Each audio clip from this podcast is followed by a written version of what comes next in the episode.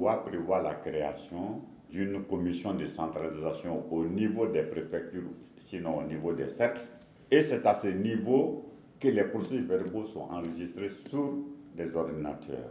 Et de là-bas, les résultats, les totaux au niveau communal sont envoyés par Internet au niveau national ici, où siégera une commission nationale de centralisation, évidemment composée de 12 représentants de la classe politique normalement. Nous avons fait appel aux, deux, aux représentants des deux camps. Nous avons demandé aux, représentants, aux mandataires de chaque camp de désigner six représentants. Et c'est ce qui a été fait.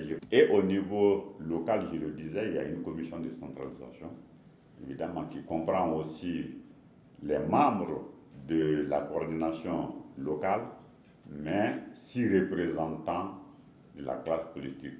Donc, des deux camps, trois par camp, et ce qui est aussi effectif. Et ce dispositif de centralisation va, être, va rentrer en fonctionner à partir du lundi.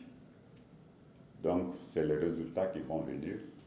C'est vrai, et tout de suite, euh, les observateurs sont toujours intéressés par euh, l'observation de la centralisation. Et ce n'est pas facile. Dans la plupart des pays, on n'accepte pas que les observateurs viennent perturber le travail parce qu'ils sont nombreux. Évitons d'encombrer les commissions de centralisation au niveau local et au niveau national. En plus de ce dispositif de centralisation, vous avez dû le voir, nous avons mis en place un système de consultation par SMS.